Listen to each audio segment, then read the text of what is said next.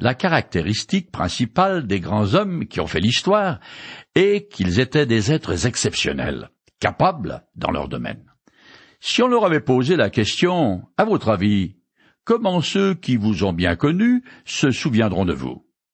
Ils auraient sans doute eu du mal à répondre tellement ils ont eu des vies riches, mais finalement, ils rappelleraient l'un de leurs grands accomplissements. Maintenant, c'est à vous qu'on pose la même question.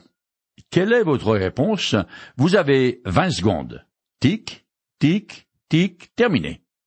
Le grand roi Salomon est connu pour la splendeur de son règne, pour son palais grandiose, et surtout pour sa sagesse proverbiale. Et certains remarquent aussi qu'il avait mille femmes dans son harem. Cependant, selon le chroniqueur qui raconte son règne, c'est la construction du temple de l'Éternel qui fut l'événement le plus marquant de la vie de ce monarque. Il y consacra l'immense richesse que son père David avait accumulée spécialement pour ce vaste projet et demanda même le concours du roi de la ville de Tyr.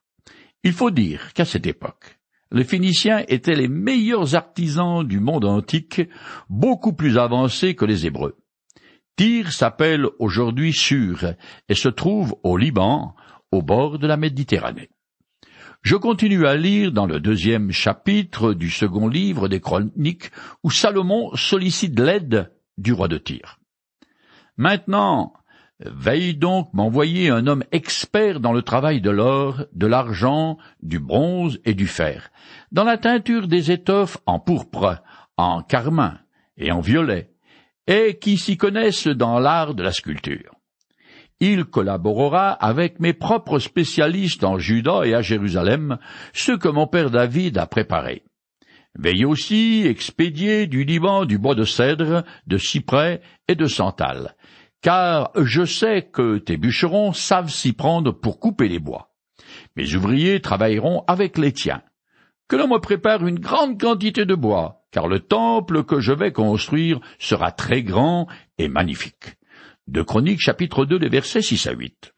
En réalité, ce temple n'est pas très grand par rapport à d'autres du monde antique, comme par exemple le temple de Diane dans la ville d'Éphèse sur la côte ouest de la Turquie. Par contre, le temple de Salomon est richement décoré avec de grandes quantités de pierres et de métaux précieux. Les Israélites étaient surtout adonnés à l'agriculture comme Dieu le voulait. Il faut dire aussi qu'à cette époque, leur pays s'y prête bien, tant au niveau du climat qu'à celui du sol, qui est particulièrement fertile.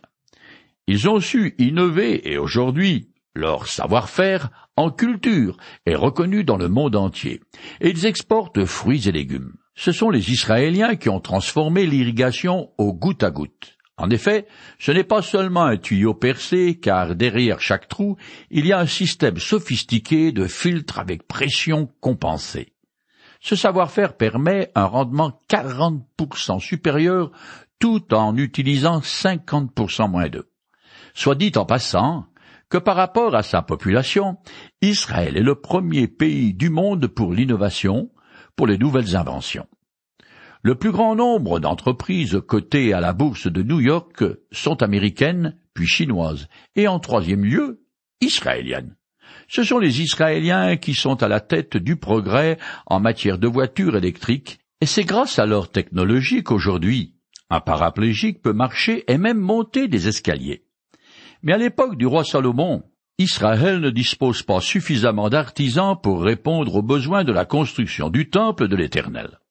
C'est pourquoi ils sollicitèrent les Phéniciens, qui étaient d'une grande habileté manuelle, qui possédaient sur leur territoire les plus beaux cèdres et qui importaient du bois de santal de l'Inde, pays avec lequel ils faisaient du commerce. Ce bois est utilisé en ébénisterie ou brûlé pour la bonne odeur qu'il dégage. En contrepartie, les Phéniciens recevaient des vivres d'Israël, car ils étaient tributaires des peuples habitant à l'intérieur du pays pour leurs approvisionnements en produits agricoles. Cet arrangement, conclu par Salomon avec le roi de Tyr, est donc dans l'intérêt de tous. Je finis ce chapitre 2. Je donnerai à tes bûcherons six mille tonnes de blé, quatre mille tonnes d'orge, neuf cent mille litres de vin et neuf cent mille litres d'huile. Le roi de Tyr envoya une lettre à Salomon dans laquelle il disait C'est parce que l'Éternel aime son peuple qu'il t'a établi roi sur lui. Loué soit l'Éternel, le Dieu d'Israël, qui a fait le ciel et la terre, de ce qu'il est donné au roi David un fils plein de sagesse, de bon sens et d'intelligence, qui bâtira un temple à l'Éternel et un palais royal pour lui-même. Je t'envoie donc aussitôt un spécialiste particulièrement habile. Il s'appelle Uram Abi, et il est fils d'une femme de la tribu de Dan et d'un père tyrien. Il sait travailler l'or, l'argent, le bronze et le fer, la pierre et le bois. Il sait teindre les étoffes en pourpre et en violet, travailler les tissus de fin lin et de carmin. Il connaît tout l'art de la sculpture. Il saura réaliser tout projet qui lui sera confié. Il travaillera avec tes propres artisans et avec ceux de mon Seigneur David ton père. De Chroniques chapitre 2 des versets 9 à 13. On retrouve les paroles pieuses et fort justes du roi de Tyr dans la bouche de la reine de Saba. Mais qu'on ne s'y trompe pas. Dans une société polythéiste, la louange d'un dieu voisin est gratuite. Ça fait partie des règles de politesse. Tout comme le tabernacle, la construction du temple demande beaucoup d'experts. Comparez Exode chapitre 35, verset 30. En décrivant les capacités hors du commun d'Uram Abi, l'auteur établit une continuité entre les deux projets. C'est ainsi sa manière d'encourager les Juifs revenus d'exil à reconstruire le temple qui avait été détruit par les Babyloniens. Nous arrivons maintenant au chapitre 3 que je commence à lire en compressant. Salomon commença à bâtir le temple de l'Éternel à Jérusalem, sur la colline de Moria, où l'Éternel était apparu à son père David, et à l'emplacement que celui-ci avait prévu sur l'air d'Ornan de Yéboussien.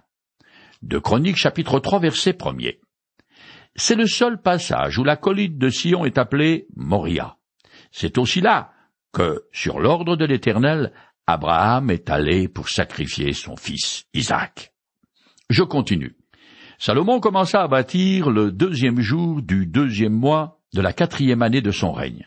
Les fondations du temple avaient, selon l'ancienne unité de mesure, trente mètres de long et dix mètres de large. Le portique d'entrée avait dix mètres de large, comme le temple est dix mètres de haut. Salomon le fit recouvrir intérieurement d'or pur. De Chroniques chapitre 3, les versets 2 à 4. L'année juive commence à l'équinoxe de printemps. Nous sommes donc probablement en avril-mai de l'an 966 avant Jésus-Christ. Comme je l'ai déjà dit, le temple a des dimensions modestes. Il n'est que deux fois plus grand que le tabernacle. Je continue plus loin.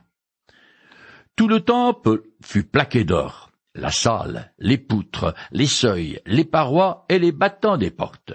À l'intérieur, il fit construire la salle du lieu très saint. Elle avait dix mètres de long sur la largeur du temple et dix mètres de large. Il utilisa vingt tonnes du meilleur or pour la recouvrir. Pour la salle du lieu très saint, on sculpta deux chérubins et on les recouvrit d'or. Les ailes déployées de ces chérubins avaient bien une envergure totale de dix mètres. De Chroniques chapitre 3 les versets 7 à 11. Les chérubins entourent le couvercle du coffre de l'Alliance, trône de l'Éternel. Cette classe d'anges a pour rôle de protéger la sainteté de Dieu, le lieu très saint, à la forme d'un cube de dix mètres de côté. La Nouvelle Jérusalem aussi aura la forme d'un cube. Seulement, il n'y aura plus de temple, et la ville constituera en elle-même le lieu très saint où habitera l'Éternel. Je continue le texte plus loin. Salomon fit tisser le voile de fil violet, pourpre et carmin et de lin, car il l'y fit broder des chérubins. De Chroniques, chapitre 3, verset 14. Ce voile est la bannière qui interdit l'entrée du lieu très saint. Il symbolise l'humanité ainsi que le corps du Christ. En effet, quand Jésus expira sur la croix, le voile s'est déchiré de lui-même du haut en bas indiquant que désormais la voie était libre pour quiconque voulait s'approcher du Dieu trois fois saint, à condition bien sûr qu'il le fasse au nom du Christ. Ce voile est magnifiquement brodé. Le violet représente le ciel. Leur pourpre est la couleur de la royauté, et le carmin évoque la couleur du sang que le Fils de Dieu a dû verser pour expier les péchés du monde. Le lin, une fibre noble, rappelle la vie consacrée de Jésus sur la terre. Je continue jusqu'à la fin du chapitre 3. Devant le temple, il fit édifier deux colonnes hautes de dix-sept mètres surmontées d'un chapiteau de deux mètres cinquante de haut. Il fit ériger des colonnes sur la façade du temple de parts et d'autres de l'entrée. Salomon appela celle de droite Yakim, ce qui veut dire il affermit, et celle de gauche Boaz, ce qui veut dire la force est en lui de Chroniques chapitre 3, les versets 15 à 17. Ces colonnes sont surdimensionnées afin d'exhaler la puissance, ce qui est évident d'après leur nom. Comme tout le reste, elles sont richement décorées. Nous arrivons au chapitre 4 qui continue la description du temple. Je commence à le lire. Salomon fit fabriquer un autel de bronze de dix mètres sur dix et cinq mètres de haut. De Chroniques chapitre 4 verset 1 les dimensions de cet autel gigantesque surprennent. Il est quatre fois plus long et plus large et trois fois plus haut que celui que Moïse avait construit dans le désert. Il faut dire que ce dernier devait être transporté, ce qui n'était pas une mince affaire, tandis que l'autel du temple fixe. Je continue. Puis il fit couler la grande cuve ronde en métal fondu. Elle mesurait cinq mètres de diamètre, deux mètres cinquante de hauteur, un cordeau de quinze mètres mesurait sa circonférence. De Chroniques chapitre 4 verset 2. Seuls les prêtres sont habilités à entrer dans le lieu saint du temple, et cette cuve sert à leur ablution, qui sont obligatoires. Le lavage rituel des prêtres enseigne que, comme tous les hommes, ils sont pécheurs et doivent donc accomplir un acte symbolique de purification avant de s'approcher de la maison du Dieu trois fois saint. Plusieurs obstacles sont dressés entre la cour extérieure du temple et le lieu très saint dans lequel le grand prêtre seul peut entrer une fois l'an.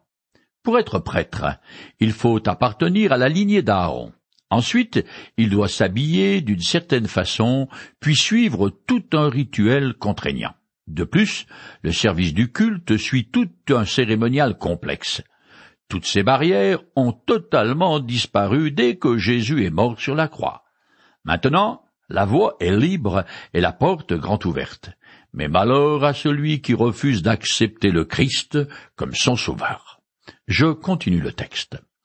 La cuve elle-même reposait sur douze bœufs de bronze ayant leur tête tournée trois par trois vers le nord l'ouest, le sud et l'est, alors que la partie postérieure de leur corps était tournée vers l'intérieur et portait la cuve. La paroi de la cuve avait huit centimètres d'épaisseur et son rebord était façonné comme celui d'une coupe en forme de pétale de lys. Elle pouvait contenir environ quarante mille litres d'eau. Salomon fit encore fabriquer dix bassins. Il les fit disposer cinq à droite et cinq à gauche du temple pour les lavages.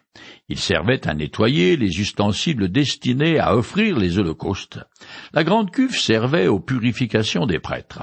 Salomon fit, fabriquer les dix chandeliers d'or selon le modèle prescrit, puis on les plaça dans la grande salle du temple, cinq à droite et cinq à gauche. Il fit faire dix tables que l'on disposa également dans la grande salle, cinq à droite et cinq à gauche. Il fit aussi façonner cent coupes d'aspersion en or. De Chroniques chapitre 4, les versets 4 à 8. Le mot bœuf est une erreur de scribe. Il faut lire coloquinte, comme dans le premier livre des rois chapitre 7, verset 24. Elle représente les douze tribus qui ont campé dans le désert trois par trois autour du tabernacle et orienté en direction des quatre points cardinaux. Nombre chapitre 2. Dans ce passage, le chroniqueur fait une nette distinction entre l'usage des dix petites cuves qui servent à purifier les objets nécessaires aux holocaustes et la grande cuve réservée aux ablutions des prêtres. Je lis un peu plus loin et finis le chapitre 4.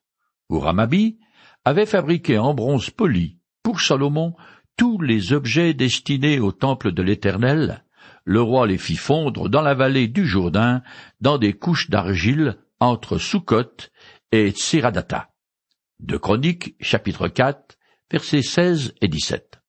Le bronze provient des mines du roi situées dans la région du sud de la mer Morte. L'autel des holocaustes, les bassins et tous les ustensiles qui sont en bronze furent fabriqués dans la vallée du Jourdain, à cinquante kilomètres au nord de la mer Morte. L'argile, abondante dans cette région, servit à la confection des moules dans lesquels furent coulés ces différents objets. Des fouilles ont confirmé que cet endroit était un haut lieu de la métallurgie et à Soukot, on peut encore visiter les ruines du sanctuaire fait en bronze. La construction du temple est maintenant terminée. Mais pour le chroniqueur, cet ouvrage est tellement important qu'il en a fait le premier acte de sa description du règne de Salomon. Par contre, comme son souci est le culte rendu à l'Éternel, il ne mentionne pas le palais grandiose, Versailles, avant son heure, que le roi s'est fait ériger. L'auteur va aussi parler en détail de la dédicace du temple, son but étant toujours et encore d'encourager les Juifs revenus d'exil à reconstruire leur temple afin d'y célébrer à nouveau le culte comme du temps de Salomon. Nous arrivons au chapitre 5 qui décrit la mise en service du temple. Je commence à lire. Quand tous les travaux que le roi Salomon fit exécuter pour le temple de l'Éternel furent achevés, Salomon fit apporter les objets que son père David avait consacrés, l'argent, l'or et tous les ustensiles, et il les déposa dans les trésors du temple de Dieu. Alors Salomon rassembla à Jérusalem tous les responsables d'Israël, tous les chefs des tribus et les chefs des familles des Israélites, pour faire transporter le coffre de l'alliance de l'Éternel depuis la cité de David, qui est Sion. De Chroniques chapitre 5, les versets 1 et 2. Sion, aussi appelée cité de David, est une forteresse au sommet d'une colline qui se trouve au sud de la ville de Jérusalem, entre les vallées du Cédron et du Tyropéon. Même après que la ville se sera étendue, Sion continuera à désigner Jérusalem. David avait fait déposer le coffre de l'Alliance sous une tente quarante ans plus tôt. Son transfert dans le lieu très saint du sanctuaire nouvellement construit est particulièrement solennel parce que son couvercle est le siège même de Dieu. Il n'est accessible que par le grand prêtre une seule fois par an pour le jour des expiations ou Yom Kippour, une fête très austère et solennelle parce que tout le peuple est appelé à s'humilier devant l'Éternel et à se repentir de ses fautes. Je continue. Tous les hommes d'Israël s'assemblèrent auprès du roi pendant la fête des cabanes, qui a lieu au septième mois. Tous les responsables d'Israël vinrent, et les Lévites se chargèrent de porter le coffre sacré. Les prêtres et les Lévites transportèrent le coffre ainsi que la tente de la rencontre et tous les ustensiles sacrés qu'elle contenait. De Chroniques chapitre 5 les versets 3 à 5. La fête des cabanes commémore les quarante années que les Hébreux ont passées à marcher dans le désert. Elle a lieu en septembre-octobre, qui est le septième mois du calendrier juif. C'est l'une des trois fêtes obligatoires pour tous les hommes israélites, les deux autres étant la Pâque et la Pentecôte. Pour mémoire, je compresse deux passages instituant la fête des cabanes. Lorsque vous aurez entré le blé battu et terminé la vendange, vous célébrerez pendant sept jours la fête des cabanes. Vous serez dans la joie en célébrant la fête, vous, vos fils et vos filles, vos serviteurs et vos servantes, avec les Lévites et les émigrés, les orphelins et les veuves qui habitent parmi vous. Pendant sept jours, vous célébrerez la fête en l'honneur de l'Éternel votre Dieu dans le lieu qu'il aura choisi, parce qu'il vous aura béni dans toutes vos récoltes et dans tout le travail que vous entreprendrez pour que vous soyez tous à la joie. Vous habiterez pendant sept jours dans des cabanes pour que vos descendants sachent que j'ai fait habiter les Israélites sous des tentes lorsque je les ai fait sortir d'Égypte. Je suis l'Éternel, votre Dieu. Deutéronome chapitre 16, les versets 13 à 15, et Lévitique chapitre 23, les versets 42 et 43. Je continue le texte. Le roi Salomon et toute la communauté d'Israël, rassemblés auprès de lui devant le coffre, offrir des sacrifices, un très grand nombre de petits et de gros bétail qu'on ne pouvait évaluer. de Chroniques chapitre 5 verset 6. Ce grand nombre d'animaux immolés préfigure la valeur infinie du sacrifice de Jésus-Christ. Je continue. Les grands prêtres installèrent le coffre de l'alliance de l'Éternel à la place qui lui était destinée, dans la salle du fond du temple, c'est-à-dire dans le lieu très saint, sous les ailes des chérubins. Les chérubins avaient leurs ailes déployées au-dessus de l'emplacement du coffre, de sorte qu'ils formaient une voûte au-dessus du coffre et de ses barres. De Chroniques chapitre 5, les versets 7 et 8. L'arche de l'Alliance, le premier tabernacle, et tous les autres ustensiles du culte ont été construits dans le désert au pied du mont Sinaï. Pendant la pérégrination des Hébreux, le coffre sacré se déplaçait avec eux en tête de colonne. Les prêtres qui le portaient furent les premiers à poser les pieds dans le Jourdain quand les Israélites entrèrent en terre promise. Une fois le pays de Canaan pacifié, l'arche continuait à être déplacée au gré des batailles et elle fut même capturée par les Philistins. Mais ils l'ont rapidement renvoyée en Israël à cause du châtiment divin qui s'est abattu sur eux. Sous le règne de David, l'arche a été emmenée en grande fanfare à Jérusalem et placée sous un nouveau chapiteau. Un tabernacle jusqu'à là, construction du temple en dur. Maintenant, le coffre sacré et le propitiatoire, c'est-à-dire le couvercle qui le ferme, et qui est aussi le trône de l'Éternel, ont un lieu fixe dans le temple de Salomon. C'est là que les Israélites rencontrent l'Éternel. Aujourd'hui, sous le régime de la Nouvelle Alliance, Dieu ne veut plus être confiné en une bâtisse, même pas une église, parce qu'il désire qu'on l'invoque partout. Je cite les paroles que Jésus a dites à la femme samaritaine. Crois-moi, dit Jésus, l'heure vient où il sera plus question de cette montagne ni de Jérusalem pour adorer le Père, mais l'heure vient, elle est déjà là, où les vrais adorateurs adoreront le Père en esprit et en vérité, car le Père recherche des hommes qui l'adorent ainsi. Jean chapitre 4, les versets 21 à 23.